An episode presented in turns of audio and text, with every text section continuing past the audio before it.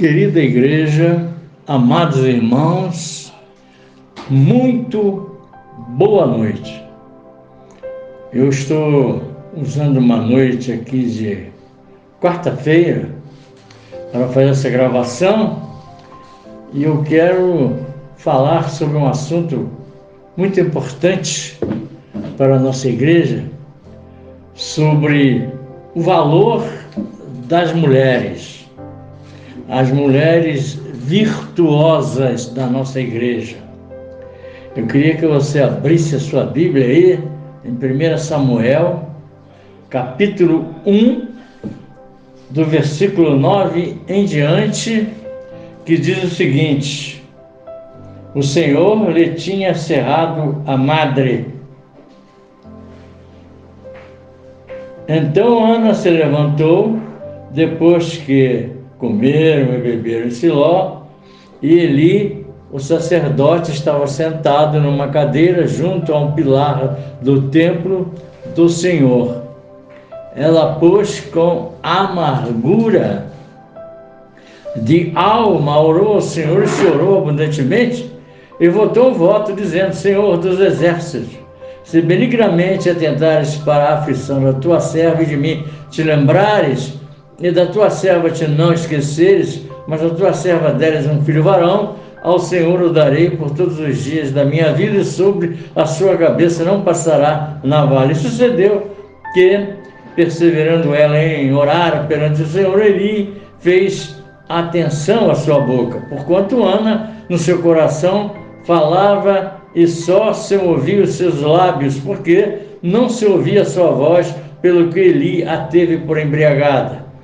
E o sacerdote Eli disse-lhe: Até quando estarás tu embriagada? Aparta de ti o teu vinho. Porém, Ana respondeu e disse: Não, senhor meu, eu sou uma mulher atribulada de espírito, nem vinho nem bebida forte tenho bebido, porém tenho derramado a minha alma perante o Senhor.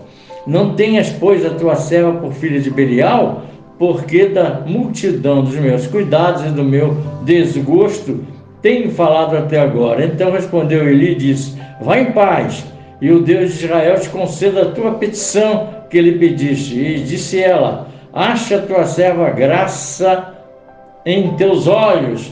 Assim a mulher se foi, seu caminho e comeu, e seu semblante já não era triste. E levantaram-se de madrugada e adoraram perante o Senhor e voltaram e vieram à sua casa em Ramá. Eucana conheceu a Ana, sua mulher, e o Senhor se lembrou dela. Amém, queridos?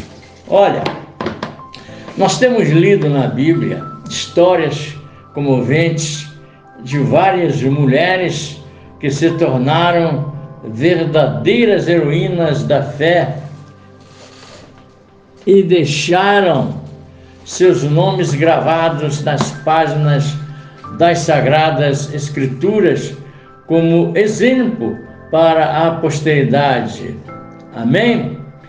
Por exemplo, Miriam, Ruth, Débora, Raabe, Maria, mãe de Jesus, Maria Madalena e outras. A Bíblia nos fala em Provérbios 3, 10, mulher virtuosa, quem a achará? O seu valor muito excede de, de rubins. E diz também em Provérbios 31, 30, mas a mulher que teme ao Senhor, essa será louvada. Aqui na nossa igreja, temos mulheres virtuosas, abençoadas, guerreiras, valentes, ousadas, que estão sempre dispostas para a obra do Senhor. Esta nossa igreja valoriza as mulheres porque reconhece o potencial que elas têm e por isso a mulher sempre ocupará posições de destaque na nossa igreja, na vida secular. Nesses últimos tempos, a mulher vem se destacando de forma impressionante em todas as áreas de atividade humana, ocupando funções que até pouco tempo eram exclusivamente para homens. Recentemente, lá nas Olimpíadas de Atenas, na Grécia, lá, em agosto de 2004, as mulheres do Brasil deram uma demonstração inequívoca do seu valor. O futebol masculino nem sequer foi classificado, classificado para as finais, ao passo que as mulheres foram para a final e conquistaram a medalha de prata e foram consideradas as melhores da competição. Portanto, estamos vivendo no tempo presente a era das mulheres. Nesta oportunidade, quero lhes falar acerca de uma mulher que deixou para todos nós um exemplo de abnegação, perseverança e fé em Deus, e por isso ela foi ricamente abençoada e o seu nome ficou perpetuado através da Bíblia para sempre. Ao lermos o texto inicial, lá de 1 Samuel, tenha certeza de que histórias como a de Ana ocorrem ou já ocorreram, ocorreram na vida de algumas mulheres aqui presentes ou conhecidas. Talvez não seja a esterilidade, mas algum problema que causava ou causa uma grande decepção ou frustração nessa pessoa. A esterilidade de Ana é atribuída diretamente à ação divina. Deus não lhe permitia ter filhos a fim de prepará-la para o nascimento de Samuel, assim como ocorreu com João Batista, Moisés e Jesus, homens escolhidos para grandes missões. Deus preparou-lhes uma mãe especial, virtuosa, e que deveria passar por algumas provações e adversidades a fim de obter condições espirituais necessárias para cumprirem o propósito de Deus na sua vida. Da mesma maneira, Deus pode, às vezes, permitir que tenhamos decepções ou então nos conduzir a situações em que nos sentimos inaptos ou inferiores, para que assim Ele possa continuar a realizar a Sua vontade soberana em nossas vidas. Devemos então nos submeter à Sua vontade e fazermos como Ana fez levar diretamente a Deus as nossas mágoas, as nossas lutas e esperarmos nele. As angústias de algumas mulheres talvez não sejam as mesmas de Ana, a esterilidade ou outra aflição qualquer que as tenha atormentado e cause uma grande frustração e decepção por não terem obtido aquilo de que tanto desejam e por verem os dias passando e os seus sonhos não se realizarem, não é mesmo? Talvez estes sonhos sejam uma viagem, uma casa, um carro, um casamento, um emprego, um curso superior ou alguma realização cultural ou profissional, uma vitória na justiça, dons espirituais, etc., a fim é, enfim, a conquista de um grande sonho que ainda não foi realizado. Possa ser também que seja uma enfermidade que a pessoa tem buscado a cura e ainda não alcançou. Entretanto, quaisquer que sejam os problemas, são situações idênticas a que Ana viveu, não é assim? Agora já podemos avaliar como era o sofrimento de Ana, mas sabe de uma coisa? Ana, apesar de todas as suas frustrações e mágoas, nunca perdeu a esperança de conseguir o que tanto desejava, o que tanto ela pedia. Ela deve ser reconhecida como exemplo de mãe segundo o coração de Deus. Desde o primeiro momento que desejou ter um filho, ela decididamente e em constantes orações o apresentava diante do Senhor. Ela considerava que seu filho seria uma dádiva de Deus e expressou o seu desejo de cumprir seu voto, entregando este filho ao Senhor. Todos os crentes no Senhor Jesus Cristo devem nele confiar quanto o seu plano para a nossa vida. Tudo quanto ele permite que ocorra conosco devemos colocar diante dele em oração, tendo plena confiança de que nada poderá nos separar do seu amor e que por fim ele fará resultar em bem todo, tudo de mal que nos acomete. O marido de Ana, Eucana, possuía é, outra mulher chamada Penina. Como era costume naquela época, onde havia uma lei conhecida como Código de Hammurabi, que facultava a todo homem cuja mulher fosse estéril casar-se com outra mulher para suscitar descendência. E este mesmo dispositivo de lei conjugal passou a fazer parte das tradições judaicas, como lemos lá em Deuteronômio 21, do 15 ao 17, que diz assim: Quando um homem tiver duas mulheres, uma quem ama e a outra a quem aborrece, e a amada e a aborrecida lhe derem filhos, e o filho primogênito for da aborrecida, será que no dia em que quiser fizer herdar seus filhos, o que tiver é, não poderá dar a primogenitura ao filho da amada adiante do filho da aborrecida, que é o primogênito. Mas ao filho da aborrecida reconhecerá por primogênito, dando-lhe dobrada é, porção de tudo quanto tiver, porquanto aquele é o princípio da sua força, o direito da é, primogenitura seu é. Lemos na Bíblia vários casos de homens que tinham duas mulheres, assim como Eucana. Eucana e sua família moravam em Ramá, que ficava a uns 10 quilômetros ao norte de Jerusalém, onde nasceria mais tarde Samuel. Em Ramá morreu Raquel, outra esposa amada, que também foi estéril. Em Ramá, Samuel serviu como sacerdote, oferecendo sacrifícios e foi também juiz em Israel. Foi o último juiz, profeta e o fundador da monarquia israelita. Sua principal missão foi organizar o reino do seu povo em Ramá. Ele também foi ali sepultado.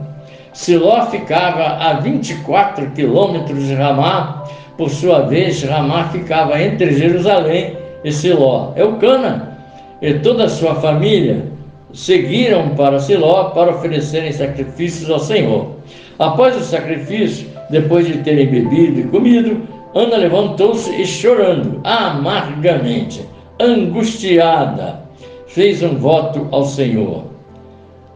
Ana não fez uma promessa a uma imagem, a um ídolo, a alguém, a alguma criatura, a um Deus desconhecido. Ela sabia que somente o Deus dos exércitos, a quem ela prestava culto, poderia ouvir suas orações. Ela estava fazendo um voto ao Deus vivo. Este foi o seu voto.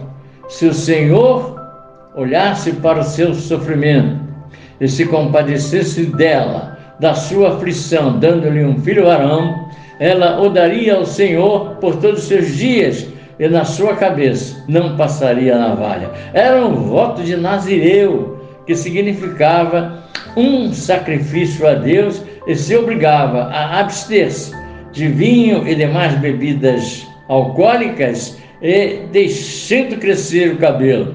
O voto seria por certo tempo, por certo período de tempo, mas algumas vezes esse voto eh, durava por toda a vida. Ana sofreu por muitos anos, mas nunca perdeu a esperança. A sua fé em Deus foi inabalável. Ela sabia em quem cria e nunca esmoreceu. E, é, nunca ela esmoreceu na fé ela teve a intercessão do sacerdote Eli e Deus atendeu ao seu pedido. Ela estava encostada num pilar do templo e balbuciou uma comovente oração a Deus. Só os seus lábios se moviam em silêncio. Ela falava com Todo-Poderoso naquele seu estado de amargura. Porém, o sacerdote Eli que estava próximo dela, sentado em sua cadeira, curiosamente observava os lábios de Ana se movendo, pensou que ela estivesse embriagada e a censurou. Ana contestou aquele mau juízo do sacerdote e disse-lhe que estava profundamente amargurada e que chorava na presença do Senhor, pedindo-lhe que ele tirasse daquela aflição e atendesse o voto que ele fizera. Então, o sacerdote Eli lhe disse: Vai em paz, e o Senhor Deus de Israel te conceda a tua petição. Após ouvir aquelas palavras de esperança do sacerdote, Ana retirou-se dali alegre e confiante. E pela manhã, toda a família regressou a Ramá. Veja como é abençoador proferirmos palavras proféticas para nossos irmãos. Deus confirma nossos votos para a vida deles. O que fez Ana encher-se de esperanças? Ela clamou ao Senhor dos Exércitos, Yahvé Sabaote, as hostes celestiais, ao sair da presença dos sacerdotes, Eli, diz o versículo 18, que o seu semblante já não era mais triste. Não há tristeza para quem sobe à casa do Senhor, para quem derrama sua alma em oração e para quem cumpre os seus votos. Amém? Agora, vejam uh, o que aconteceu na vida da nossa querida Ana. Ana, ela engravidou de Elcana. O Senhor se lembrou dela abrindo sua madre. E ela é, concebeu e teve um filho varão. E o chamou de Samuel, que significa nome de Deus ou ouvir de Deus. Samuel foi filho da oração. Quando o crente ora, Deus opera. Ana foi uma vencedora. Deus ouviu a sua súplica. E muito mais, deu-lhe mais três filhos e duas filhas. Samuel, separado para Deus, transformou-se no grande profeta, sacerdote e juiz do povo de Israel. Foi uma bênção de Deus na vida de Ana, para o homem abençoado e especial como Samuel, Deus preparou-lhe uma mãe da mesma forma especial e virtuosa. Qualquer que seja o seu problema, minha irmã, lutas e aflições, frustrações, tristezas, espere-se em Ana. Nunca esmoreça, nunca desanime, espere sempre no Senhor, ofereça-lhe algo de valor espiritual e permaneça com seu semblante alegre. E cante como Ana o canto da vitória. E a Sabaote, o Deus dos exércitos, está atento às suas orações. Que todas as mulheres da nossa igreja, nesta oportunidade, recebam as bênçãos de Ana. E nunca se esqueçam de que nos diz Provérbios 31, 10: Mulher virtuosa, quem a achará? O seu valor muito excede o de rubins. E em Provérbios 31, 30: Enganosa é a graça e vaidade a formosura, mas a mulher que teme ao Senhor, essa será louvada. Deus abençoe as mulheres virtuosas e guerreiras da nossa Igreja do Nazareno. Boa noite, muito obrigado.